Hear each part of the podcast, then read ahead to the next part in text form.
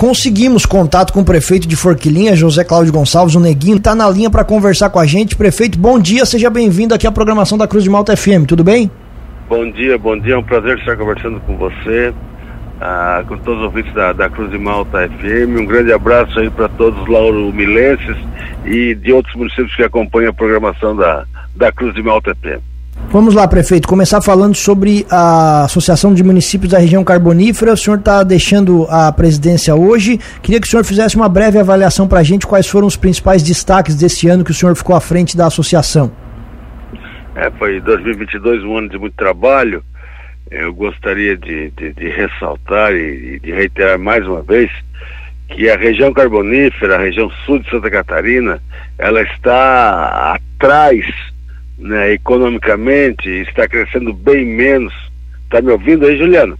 Tá ótima a ligação, prefeito. Sim, está crescendo bem menos que outras regiões. Veja que nós estamos atrás, logicamente, da região da Grande Florianópolis, da região norte, da região oeste, da região serrana. Por quê? Porque faltam investimentos na região sul, faltam obras de infraestruturas, nós temos questões graves né, de, de, de, acessos, nós somos atrasados na duplicação da BR-101, nós temos problemas com portos, com aeroportos e assim por diante.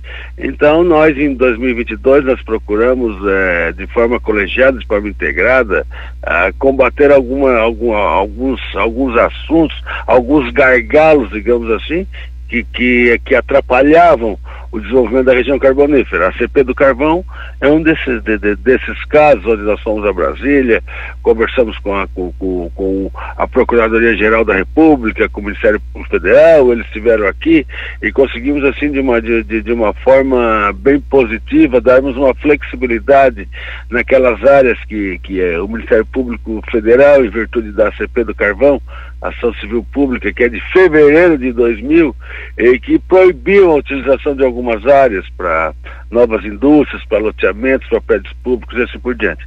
Pois bem, houve uma flexibilização e nós estamos conseguindo gradativamente a liberação de algumas dessas áreas, mas é um trabalho que ele precisa ser feito ainda de forma contínua, ainda em 2023.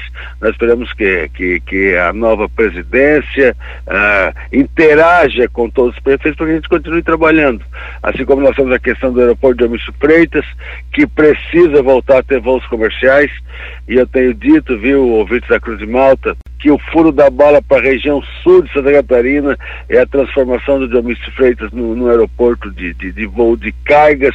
Isso não é impossível, é um sonho que pode ser realizado, é uma luta que tem que, ser, tem que ser feita de forma integrada, não só com os prefeitos, mas com a bancada estadual, com a bancada federal, com as associações comerciais, empresariais e assim por diante. E nós temos outra, outras demandas que também são, são pontuais, que é a situação da, da, da, falta de reposição de efetivo policial, tanto civil quanto militar. Iniciamos essa luta o ano passado, vai ter que continuar agora. Acredito que já houve uma sensibilização. Ah, o governo do estado já, nesse primeiro momento, está disponibilizando mais dois delegados aqui para a região carbonífera. Isso já é um avanço, graças à nossa discussão, mas isso ainda é muito pouco. Nós vamos trazer mais policiais militares, mais policiais civis. E também tem uma outra, uma outra situação bastante preocupante. Veja, uh, ouvintes da Cruz de Malta, que a região carbonífera é uma das únicas regiões de Santa Catarina que não tem um hospital regional. Isso faz com que haja muitos gargalos na realização de cirurgias eletivas, muitas filas. Isso tem sido um problema para a nossa região. Nós iniciamos a discussão ano passado. Tem que haver sim uma, uma, uma, uma, uma união de esforços entre os prestadores de serviços, entre os municípios, entre a Secretaria de Estado de Santa Catarina, para que essas cirurgias, principalmente as de alta complexidade, elas possam ser realizadas de forma mais rápida, diminuindo o sofrimento da população, principalmente aquela mais carente. Enfim, 2022 foi um ano de muito trabalho e 2023 vai, vai ter que continuar, houve a troca de governo, muitas demandas a gente não conseguiu acelerar justamente por causa dessa transição e agora com esse governo novo a gente espera que a gente consiga avançar ainda mais, avançar bastante, viu? Tanto na questão, na questão da CP do carvão, tanto na questão dos aeroportos, como eu falei, a nossa briga para a vida de mais policiais já surtiu efeito e também ah, algum efeito que, que, embora muito lento, mas também mais cirurgias seletivas foram realizadas, mas ainda é muito pouco.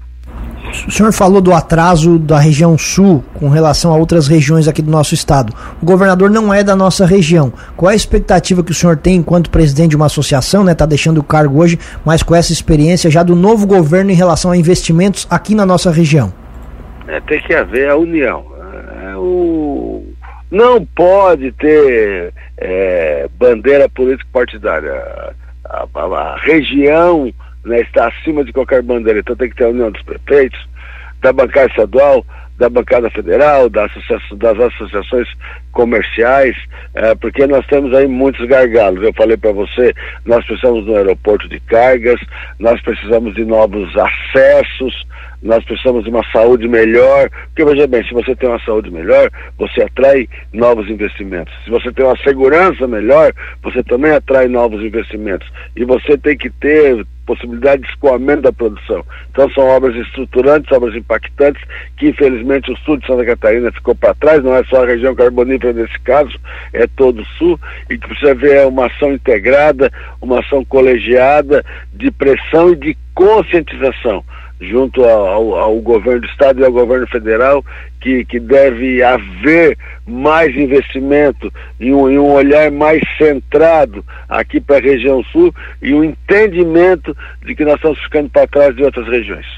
Prefeito, quando a gente conversou com o senhor lá no início de 2022, quando o senhor estava assumindo a presidência da REC, o senhor comentou com a gente que um dos principais objetivos era essa reforma, essa revitalização aí do aeroporto de Omício Freitas. Atualmente, qual é a situação aí da, dessa obra? A gente acompanhando, né, teve alguns problemas com a empresa que ganhou a licitação na primeira etapa. Qual atualmente qual é a situação aí do aeroporto? É, justamente é, nós temos um problema sério no, no Brasil que é o processo licitatório, né? Então, ele dá margem para que aconteça, não, não, em diversas obras do Brasil inteiro, que acontece no Diomis Freitas. Quem são do Diomis Freitas? É uma empresa que não é daqui do Paraná, com toda a documentação perfeita, dentro da lei, só que não tinha identidade com a nossa região, não era daqui, ganhou o processo licitatório. O que, é que a empresa fez? Ela, ela, ela, ela, ela mediu, ela, ela realizou a parte mais lucrativa da obra, em torno de 20%. Certo? E a parte, a parte mais onerosa, que é toda a pavimentação, quando viu que ia ter dificuldade financeira, simplesmente abandonou a obra. Ah, quer dizer, estava prestes a abandonar a obra. Então eu percebi isso, chamei rapidamente o governo do estado, o governo anterior, os empresários que foram nossos parceiros, que continuam sendo nossos parceiros, para que nós tomássemos uma, uma decisão rápida. Porque se a empresa abandonasse a obra, o contrato seria encerrado, teria que fazer novo processo licitatório, isso ia demorar no mínimo mais um ano, viu? Ouvintes da Cruz de Malta. Então, graças a Deus, houve a sensibilidade, uma atuação rápida nossa. A Prado e Prado acabou desistindo formalmente do contrato. Foi chamada a segunda colocada, que é uma empresa de, de, de palhoça, que também desistiu. E a próxima, que está prestes a ser, a ser contratada no processo estatório, é a terceira, é a empresa CETEP, aqui de Criciúma e que eu reuni o um grupo de empresários e, e, esses empresários que, que têm aeronave vão fazer uma complementação financeira importante para que a, a empresa CETEP, que é daqui, uma empresa de credibilidade, reinicie a obra em fevereiro e que essa obra possa ser concluída no máximo, no máximo, no mês de abril, 60 dias. Então acredito que, que é, é, fomos assim, é, houve um atraso em virtude de todo esse processo licitatório, infelizmente, mas que agora o problema está resolvido graças a uma ação rápida nossa e que a obra reinicie em fevereiro, nos próximos dias, aí, acho que daqui a uma ou duas semanas no máximo, e que ela possa ser entregue à população durante o mês de abril. Agora, voltando a falar da ANREG, prefeito, é o Agenor Coral, prefeito de Morro da Fumaça, que assume? É, nós estamos numa reunião agora às 10 horas, mas a princípio o acordo é esse e, e a gente tem por, por, por, uh, por praxe, né, é, na REC a gente cumpriu os acordos. Então deve ser o, o PP e o PP indicou o Coral. Perfeito. Para a gente encerrar, prefeito, faz um tempo que a gente não conversava, não conseguia conversar com o senhor. O, o momento político em Forquilinha foi conturbado desde depois das eleições estaduais. Ele acabou também se agravando lá naquela eleição da mesa diretora no final do ano passado, onde acabou virando caso de polícia. Queria lhe perguntar como é que está a situação de momento aí em, Forquilinha e qual é o, o, a foto desse momento entre você e o vice-prefeito. Tem algum relacionamento? Não tem? Vocês não conversam mais? Qual é a situação? Não, na verdade a gente tem conversado pouco. Eu, eu sou uma pessoa que não, não, não escondo a realidade, viu? Eu fui traído pelo partido vice-prefeito, PDT. Fizeram um acordo na Câmara com a oposição pelas minhas costas, sem me consultar. Então, eu tenho, logicamente, uma, uma, uma, uma relação republicana com a Câmara de Vereadores. Nós estamos trabalhando. Minha preocupação é o governo. O governo tem muitas obras, nós temos aí mais de 200 obras entre as concluídas e as que estão em, em andamento, investimento de mais de 250 milhões de reais, é um governo que quebra paradigma, é um governo realizador, é um governo que, que, que, que tem uma, uma aprovação histórica quase 90%, isso não é qualquer município no Brasil que tem essa aprovação, e que a gente precisa estar junto com a comunidade trabalhando. Então eu não acredito que vá haver retaliação por parte da Câmara de Vereadores, até porque projetos importantes têm que ser aprovados. Prefeito de Forquilinha, que deixa o cargo hoje da presidência da ANREC. Neguinho, queremos agradecer a atenção aqui com a Cruz de Malta FM e dizer que o espaço permanece sempre aberto. Um abraço e bom dia. Bom dia, bom trabalho e uma grande sexta-feira a todos.